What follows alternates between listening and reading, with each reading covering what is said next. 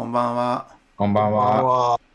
エンジニアミーティングポッドキャストです。お久しぶりです。全部です。久しぶりです。あのー、8月も26日収録になるんですけど、ちょっとこんだけ空いちゃったの、僕が、僕がっていうか、僕の子ど子供が RS ウイルスにかかりまして、あのなるほど。4そうさ4歳の3歳か3歳の子がまずかかってそれが母親にかかりその後4ヶ月の子にかかりって結構大変な永遠に家庭内感染染してるじゃないですか。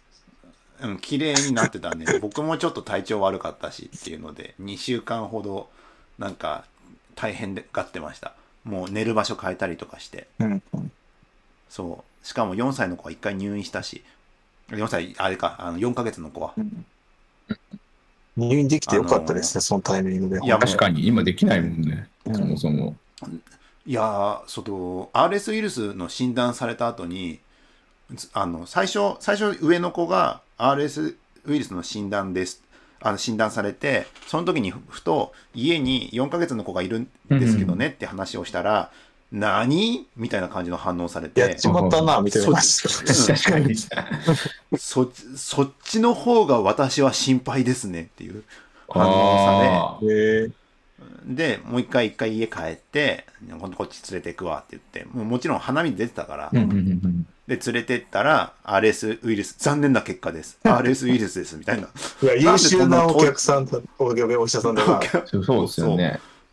そうそう、みたいな感じで、私は RS ウイルスのな患者を今まで1000人以上も見てきました。マジかわかるんですいやいやね。専門家がいた。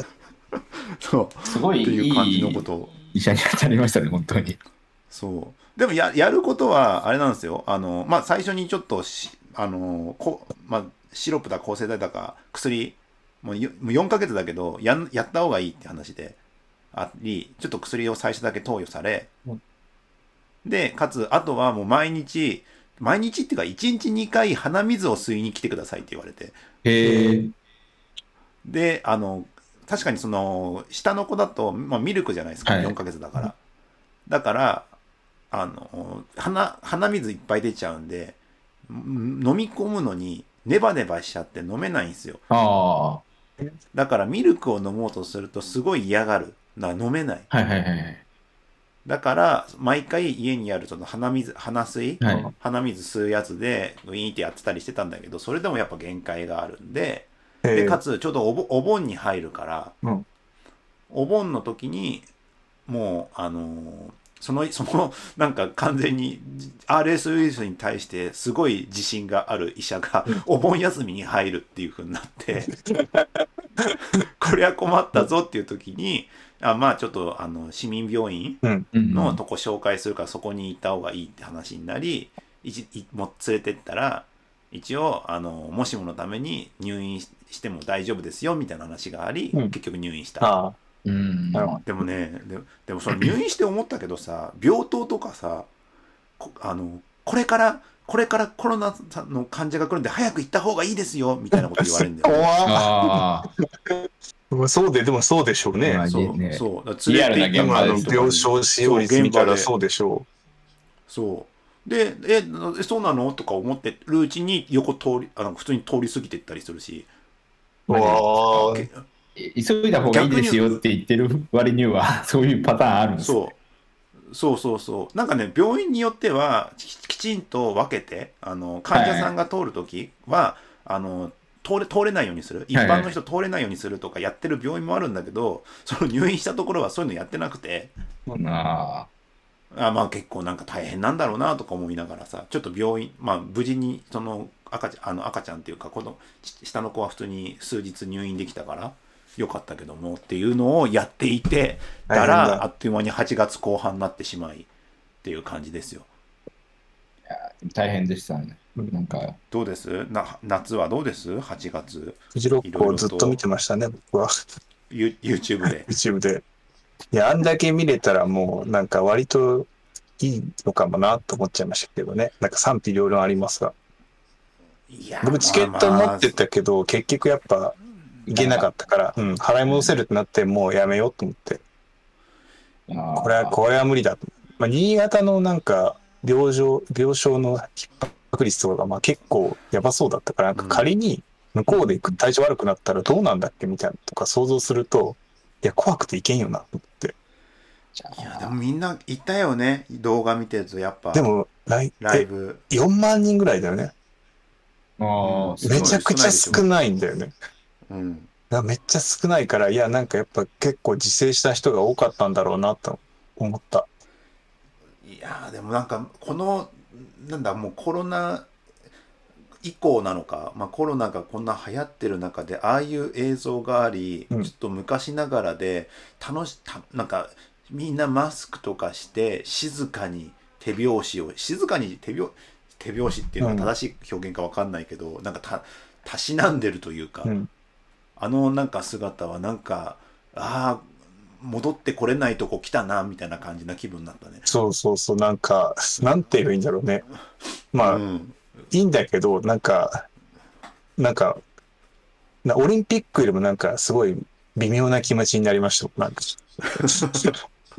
オリンピックは競技だからさ、いいけどさ、こっちはなんかそういうことでもないけど、なんかこういそううね見て、なんか一方、現地ではそのなんか、すごい感染対策頑張りながら、こう、命をかけて見てるみたいな。うん。いやなんか一概にいい悪いっていう言えない。言えない。そう、だから俺も一対して悪いとか言えなくても、単純に僕俺の判断で、僕がもうなんか、俺がもしかかって、なんか新潟の病院に行かなきゃいけないって時に入れませんとかなって、なんかコロナじゃないことでね、うん。なんかで、うん。まあ、フジロックはそういうの起こる、なんかもう本はい。当登山だから、あれは。うんうんだからそういうの知ってるから、いや、これちょっと危険な気がするなと思って、やめたっていう感じだった。後藤さんはどうでしたか夏？8月いやーなんか今の佐々木さんの話を聞いたら何にもしてねえなって思いました。お だから俺何にもしてないよ。だから家で、家で見てただけでも、うんいやまあまあ確かに、確かにそうですね。そう、3日でビールをすごい飲んだなってかなって。いやそれぐらいーなんかでも、なるほどね。いや、だから、そうです。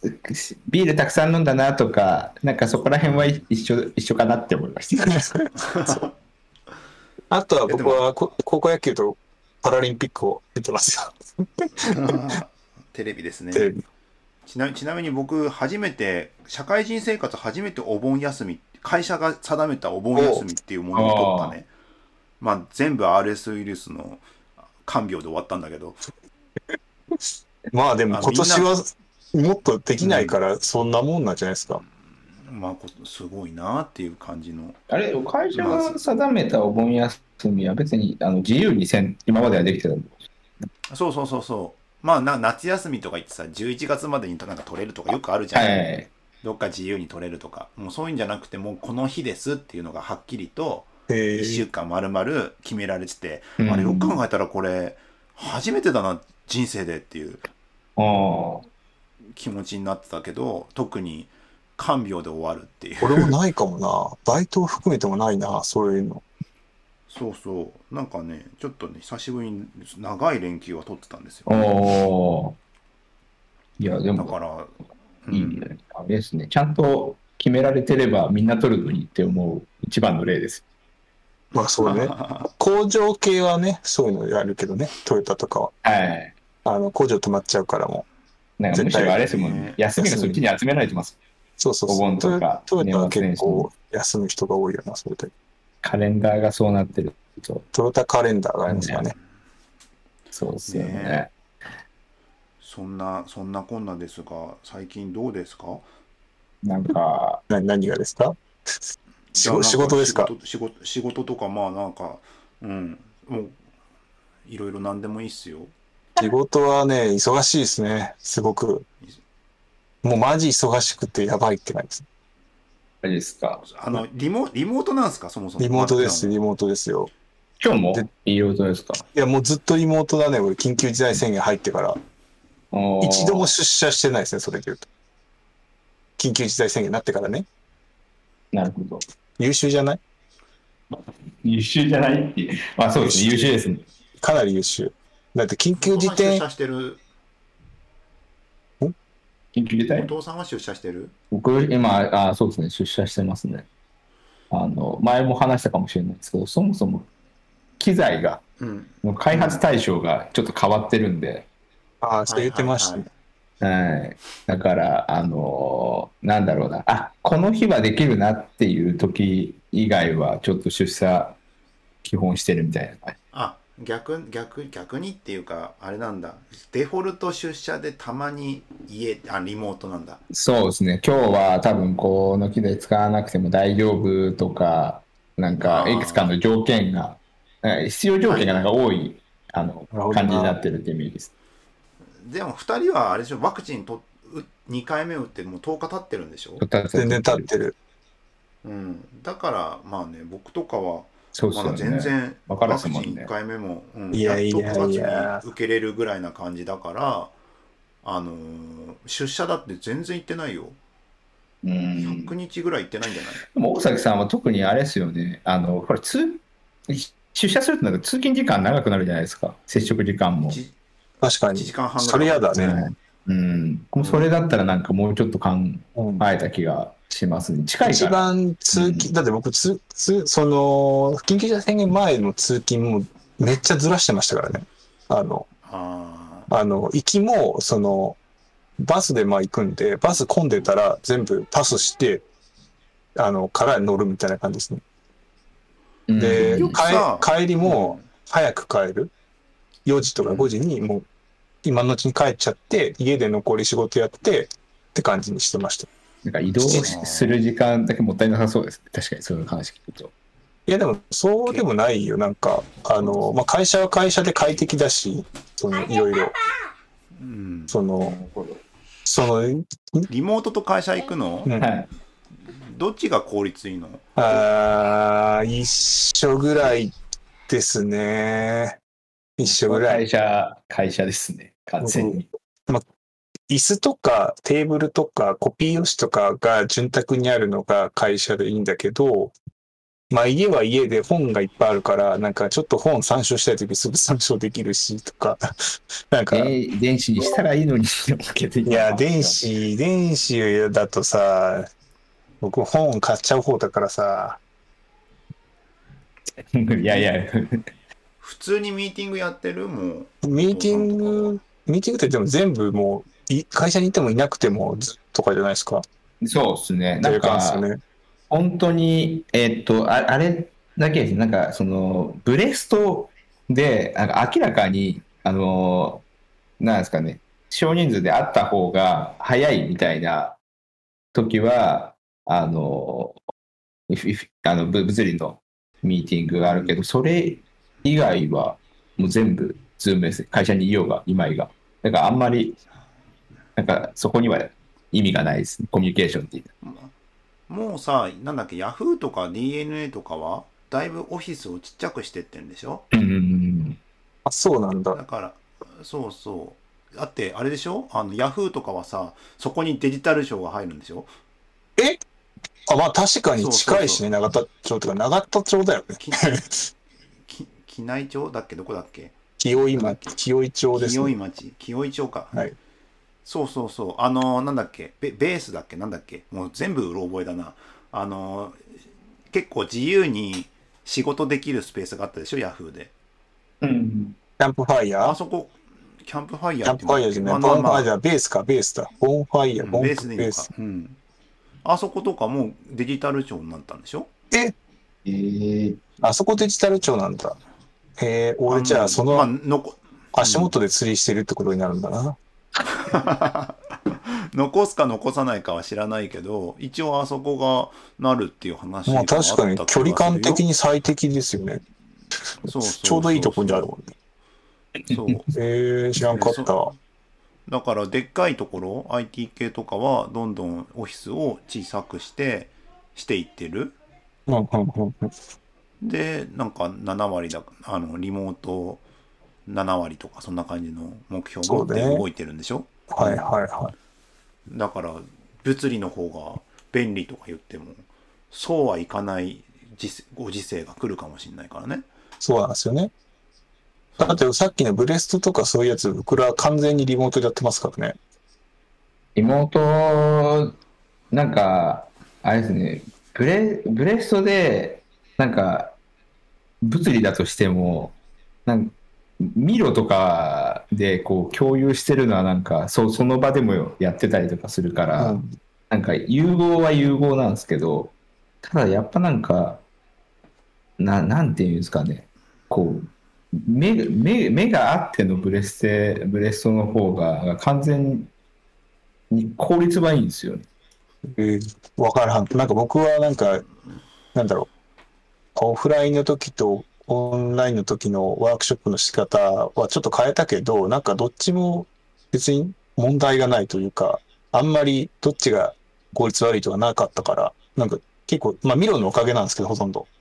ミロとかああいうのがあったおかげで、なんか全然どっちでもいけんなってなって、じゃあもうオンラインでよくないかみたいな感じオンになってて。ライン、はい？オンラインじ時間かかんない？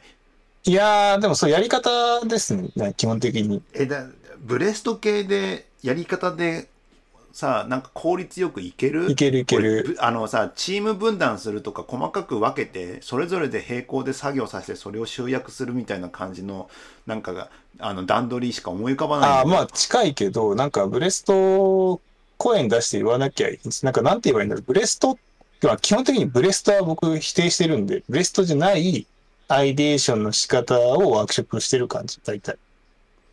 あー。だからブレストじゃ、厳密に言うとブレストじゃなくて、まあなんかアイデアとか解決策を考えようって回じゃないですか。その、はい。それをどうファシリテーションするかだから、なんか、そもそもブレストっていうやり方が、なんかもともとあんま効率悪いなと思ってて、なんか結局発散して、なんかあんまり収集つかなくなって、なんかやった気にはなるけど、なんかこれどうすんだっけとか、こうなんか経験上多かったから、そうじゃなくてちゃんとなんかワークショップが収束す収束するように1時間半でこう大体、なんだろう、考えてやってる。まあ1時間半で、まあ、アイデア考えて出して、それのどれで次のアクション決めて終わりみたいなのをワンパッケージにしてやるって感じですね。あでもなんかあれが分かった気がします。あの1時間半もまず多分取れてないっていうのが多分一番でかいだとしたら短く、しょうがないかもしれないけど、でも俺オフラインでも1時間半はいると思ってて、だって大学の授業とか1時間半じゃないとって。いや、わかるんだけど、その物理的な時間の、あれ制制限ですね、単純まあ30分でやろうとかなったら確かにオフラインとか少人数ででやるしかないかなって気がする俺も。そういやそれなんかそれがなんかでかい気がする。いやなんかまあそうねい意外と世の中なんかブレストをしなきゃいけないフェーズってそんな多くない気もしててないっす。僕はもうほぼないと思ってますよ。なんかブレストは本当に意味ないと思ってます。ものによると思うよ。なんかそれこそクリエイティブな方に近いものとか計画的になことをやる人たちに方かでも違うだろうし。そう。なんか計画的にやる方は多分ブレストってあんま使わないと思うもんああ、逆に何まあそうね。か新しい発想を持ってクリエイティブにやっていくって時はなんかブレストしたがるとかはあるかもしれない 発散のタイミングそうそうそう。だけですね。でもブレストでクリエイティブなことが出てきた試しって僕あんまないんですよね。いやまあないなんか取っかかりとかはあるかもししれないですけど、その、なんか、なんか、案案外使えない、まあ確かに面白いし、なんか、おいろんな発想できた感じはするんだけど、なんだっけこれみたいなのが多い 多い気がするんですよね。なんか一応その、なんだろう、ルールが曖昧という、だし、ゴールが曖昧なのがブレストかなと思ってて、なんか何言ってもいいじゃないですか、基本的に自由だから否定されないし、なんかそれだとちょっとやっぱ辛いなみたいな。逆になんかある程度制限ないとアイデアとかって案外出てこないような気がしてて。なんかあれあれですね、なんかその場でなんか着地させようっていう感だからブレストじゃもしかしたらないのかもしれないですけど、なんか雑談ベースであのアイデアを広げていくみたいな感じで、あの要は人の話にこう乗っかりながらこう変えてった結果、ああ、このアイデアって消化させればいけるかもみたいなのが、なんか出るのが目的みたいなやつだと結構オフラインだとワークするんですよ。ああ、でもなんかそれを仕事、なんかその出るか出ないか運にかかってるじゃないですか。運にかかってるんですけど、なんかここに最近注目するのはやっぱ雑談が意図的にしか作れなくなっちゃったから、あれなんですよね。か雑談の時だったらこういうアイデア、あ、出てた出てたこの感覚みたいなやつが、なんか完全になくなってるんですよね。なんで、ああ、うん。ああるじゃないですか。前は、あ、なんかこういう時ああいう話をしてて、ななんとなくそのな流れで、えー、と解決してたものとかが、なんか表面化することなく流れてってるみたいなやつとかも今だとあるじゃないですか。結構。なんかそれをなんか、あのあれですね、目的にしてる気がしますね。運にかかってるって言えば運にはかかってるんですけど、単純に、そうですね。今みたいな、なんか、いつまでに何々しなきゃいけないけど、なんかアイデア欲しいってなると、まあ、雑談は確かにそれを、なんだろう、なんか、補強してたというか、雑談のおかげでそれができてたけど、いや、なんとかそれをオンラインオンラインにしてほしいな、僕は。いやいやなりませんか？あれあれなんですよ。なんか、えっ、と、オフラインにしましょうっていうふうに言ってるわけじゃなくて、あれなんか今、全員出社してないみたいな。たまたま。みたいはいな。時ですね。だからそれ自体もなんか意図的じゃないっていう。それ以外はもう全部、基本は、あの、オフライン、あオンラインでやることを前提にしてるみたいだったら今の話だとそれ聞いて思うけどさ、な。はい。基本仲いいよねそれってああ、仲いいよねどういうことですか？仲いい仲い。いでもいやなんかでもうちの会社は今俺ら仲いいっすよ。うん。そう。ああー俺らいるじゃん。なんか今日みんなオフィスにいるからちょっとこういいんじゃね？みたいな話の流れでしょ？はいはい、う。そうですね。うん、なんかねそれ自体がね実は結構特別というかいいことといういいいい意味でねもちろん。おー。そんなに仲いい子は限らない、まあ、利害関係ももちろんある中でやっていくっていうのがあるそれは大変だわ。なんかうちの会社の、僕が今がじゃないよ。今がじゃないけど、別にさ、仲がいい、仲悪いで、なんかさ、アウトプットがおかしくなるの嫌じゃん。やだね。うんまあでも実際はありますよね。あるけど、うん、うん。嫌じゃん、でも。まあ、そ,、うん、まあいいそりゃ、ねま、もう良し悪しだから仲いい。もう仲良くて、仲いいがためになんかダメになってやつも見たこともちろんあるし、はい。なんかそこは良し悪しだとは思うもののさ、なんかあの明らかにそのなんとなくクリエイティブ的な感じで、なんとなくその雑談レベルで何かいいものに消化していくって仲いいもん。ああ、それはでも、なんかそうかもしんないですね。うん基本、あじゃあ、じゃあ、今みはみんないるよっていうふうに、あんま言えない人ってないな、思うから。うん。うん。確かにそういう意味あ、では今日、今日別なことやってるんで。採用戦略の良かったところでしょうね。ううん。うちはなんか、それ、うんカルチャーマッチめちゃ見るからね。うん、だからそこら辺の前提が多分ある話だと思うんですよ。あ、あの、今そうやってなんか雑談がどうこうとかさ、言っても、いや、僕忙が、今そういうのじゃないんでとかさ、普通に言う人だっていくらでもいるしさ。ああ、まあ確かになんか、あれですね。そう、それになるともう前提は完全に崩れますね。うん。だからその話は全部仲がいいっていう前提に立っている話だから、超ラッキーなすごい、超ラッラッキーっていうか、すごいいい、恵まれた環境で。選んで、バスに乗る人選んでるパターンな気がしますそう選んでるパターンのいいとこですよね。そうだか逆に言っちゃえばもうそそういうバスとかある程度せ制限ななんかいろんな人がいる中ではい。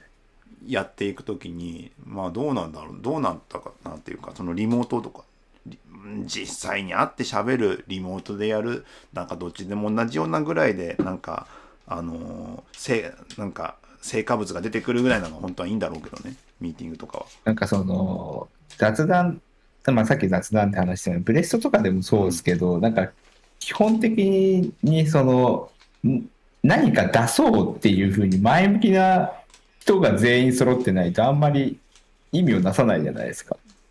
はい。まからそうだね。なんか、うん、なんか、基本なんかそのブレストとか、なんか、その、ななんですかね、えっ、と、た、本当にざピュアな雑談だけじゃなくて、なんか雑談程のみたいなことをやるにも人を選ぶ必要があるなって思いました、今の話聞いて。ああまあそうね。いもやなんかふとねふと思ったそのなんか雑談でなんかうまく出るとかどうこうっていうのはいやでもそうリモートまあねもう1年半ぐらいリモートがどうこう言ってるけどもう答え出てるもんね出てる。実もう完全に実際うんうんうんだって、うちの経営者も、だって過去最高時価総額出てるから、出てるよ。完全に出てるんだよって思った。いやでもそれは数字は嘘つかない。うんリモリモートがどうかっていう話ともまた別じゃないですか。いや、別だとし、別じゃなくて、まあ、ひ一つの、なんかファクトとして、もし、リモートが、ね。はダメだったら、その、過去最高出ない。まあ、原因は、あの、馬が良かったっていうのもあるけど。いいやそれはまあ会社としてだけどさまあ他のところもいろんなところいろんな原因はあると思うからさ、うん。数字がいいのは。別にリモートで作業効率良くなったかどうか。だってあのーあれでしょ？大学のサークルとかさあと1年でこの生活が続いたらさ サークルの文化が告げなくなるまあみたいなそうだね。それはあるから、まあ、業態には全完全によるよね。だって、ちょっと近所のさ、こ一人でやってるようなちっちゃい居酒屋とかバンバン潰れてるから、そこの美味しかった料理とかはもう完全に廃れていってるから、うんこれが自然選択かと思いながら僕は生活してますよね。あれじゃないそのさサークルの文化が 4, 年単位で消えるって話とはなんかだいぶいや、自然、自然選択というか、もう広い意味で、これはコロナという自然、ネイチャーが、その部活を潰しに来てるっていう。なんか、その因果関係はいろいろあるけど、まあ、恐竜とかも死んだ理由も一緒じゃないですか。選択されてるからさ、運悪く隕石が落ちてきました。恐竜は悪くないです。とはいえ、なんか選択されてるから、自然選択だなと思いながら、ダーウィニズムを考えながら、日々生活してます。ここも潰れたか、ここも潰れたかってなんかまあでもなんか緩くやるゆるくやるのが許されなくなってくるのは流れはありそうだけどねななんか逆にすごい緩いとこはね、なんか生き延びてる感じがするんですよ。なんかもうずっと休業してるみたいな。なんか、もうなんか僕、お店2年ぐ居らい酒屋じゃん休業してるんだけど、これ、これ本当やってきてんのかなっていうようなとこあるし。でもそれか借りてたら辛いですよねその間どうどうなってんだろうってもうなんか自分ずっとなんだよ。自分の土地なんじゃないですかかもしれないけど、もうずっと開けてないとことかあって、その何月何日まで休業し立ちますが永遠に伸びるんですよ。もうはいはいはいこれでやっていけるのみたいなところがあったりするから、なんかそういう人はなんかそういうテクニックを持ってて、うまくやってんだろうなと思って、土地を転がしてるんじゃないですか。かもしれない。もう趣味でやってるかもしれない。うん。そうそうそう。でもサークルとかでも確かにそれ受け継がれないとか、マジすごいなんか、すごいですね。いやだってさ今今年とかもやっぱり新卒研修のさこな今年になってから急に新卒研修のなんか公開しましたみたいな増えましたよをねそう。しかもそれをそれをニュース記事で取り上げられるが増えてきたね、うん。今までもあったじゃん。そうね。サイボーズとかさいろいろやってさ。いや、でも我々の業態はさ、別に案外できるからさ、なんか本当にやらなければいけない業態の新卒研修をどうするかを考えた方がいいよね。あのテキストにできないようなやつ。そうそうそうそうそうそう。そあの怒らこの人に怒られた時の謝り方みたいなやつでしょ？う。いや、なんまあなんだろう、なんか、客室乗務員さんとか。ああのくでも実践が全部テキストあそうそうそうなんかあの、実際の飛行機の中のやつで実践してとかさ、できないじゃん、絶対そんな。オンラインとかじゃ。はいそういうのいろいろあるんじゃないかなって。いやでもそれってあれじゃないですかだってできないイコール働けないってことにならないですか？だから今働けない、そう、まあでも確かに客室乗務員さんとか、なんか、バスの添乗員さんとかさ、ううんんなんか、そうだよね。働けてないからね。うんだからもうそもそもそういうところを働けてないから、新卒を止めてたりするのかな。絞ってはいるとは思いますけどねさすがにうん、そこはね、って考えると、そのタイミングで卒業した人はさ、もし客室乗務員になりたかったとしたら、なれないからさ、それはそれでなんかすごい、あれだよね。なんか、うんあのそうだから飛行機とあで航空しなんだ、うん、なんだ、えっ、と飛行機の運転手になりたいっていう夢だったけどそうそうそうそうそうそうそうそうそうそう。なんかうまくなれなかったみたいなやつでしょ？そうそうそう。そういうのはすごいあるって考えると、いや自然選択だなと思ってしまった。いやもう本当そう そうだとは思いますよ。いやまあまあ、ねでもねだからでも形になっていわいわゆる形式値のやつじゃんああいう公開しました系のやつってうん。だからだけどさスキルを伝えるのが難しいんだよね。技術というよりか、技能みたいな。あでも技能は、そうあれですね。まあでもそもそも、なんか、技能、技能にしちゃってるのはスケーラビリティはないだろうから、なんか、そんな変わらないって話なのまあでも、ここで問題なのは、その技能が絶滅したら、もうロストテクノロジーになって誰もできないっていうとこが問題なんでしょ？なんか美味しい天ぷらを作る職人さんがいたとして、その人のその技能が失われてしまったら、もうその美味しい天ぷらは出てこないわけじゃないですか。でも美味しい天ぷらのレシピがいっぱいあればいいんじゃないの？でも、そこでは分かんないところがあるでしょう。やっぱり、天ぷらの揚げ方とか。なんかすごい ふわっとやる感じの。手の動きとかが実は実実際にはでもあありますよね。レシピ通りに作っても、まあ多分何かの情報が抜けてるからっていう話だとは思うんですけど。そう、だからレシピが技術の部分じゃないですか。その、でも、それを、じゃあどうやって実際、その realization するかっていうところに技能みたいなのが入ってくるじゃないですか。なんかカレーの作り方ができてたとしても、なんか細かい切り方とか炒め方で結果変わってくるわけで、そこが技能みたいなところで、なんか、こう切れと書かれてても、いやー、俺それ切れないんですよ、下手だからとかあるじゃないですか。いやそこはあるかもしれないけど それを再再現性をねか高めるのがね技術とかそっち系ですからね。それであれじゃないですか、うん練習うん練習が足りないのと失われる 練習、練習というか、その練習が足りないのもそうなんだけど、練習、真似から練習が始まるとするじゃないその、言葉にならない何かみたいなのがあったとして、いや、だからその、なんだ、料理人さんって見る皿洗い何年とかじゃないですか、あれ。見て盗むみたいな。うん。あれが失われていくわけでしょ？なんか正解のイメージを叩きつけるみたいな感じですよ。叩き込むっていう。かそうそうそう。そのその代わりにスシローみたいなのがシャーってなんか出てくるようなのができてればいいんじゃないの？いや、だからそれがいいのかってとこじゃないですか。寿司が全部スシローになってしまって、寿司が全部スシローは嫌だそうそうそう。木屋橋二郎みたいのがなくなっていくわけですよね。うんうんまあね寂しいものはあるもののまあ自然選択だな、みたいな。そうそれはそれだからしょうがないけどさいやでもどうどうそうだからでもその自然選択っていうか技能が軽視される社会になる方がさ効率はいいはずそう、だからそれがシンギュラリティというかさ、その、そうやって AI が仕向けてる説みたいなやつでしょ？何それ？え、だからその、機械とか、まあスケールしたり加速できないものっていうのが、あの置いてかれて廃れてしまうと。だから加速できるものが良しとされて、それが絶対正義だって言っていくって、その加速の果てに、もはや人間が置いてかれてしまって、その、機械というかテクノロジーだけが加速して自己増殖していくのがシンギュラリティって言われてるじゃないですか。はいだからそこだと非効率なものっていうのは全部悪というか良くないものとしてスケールしないとか、バーって抜き落とされていくんですよね。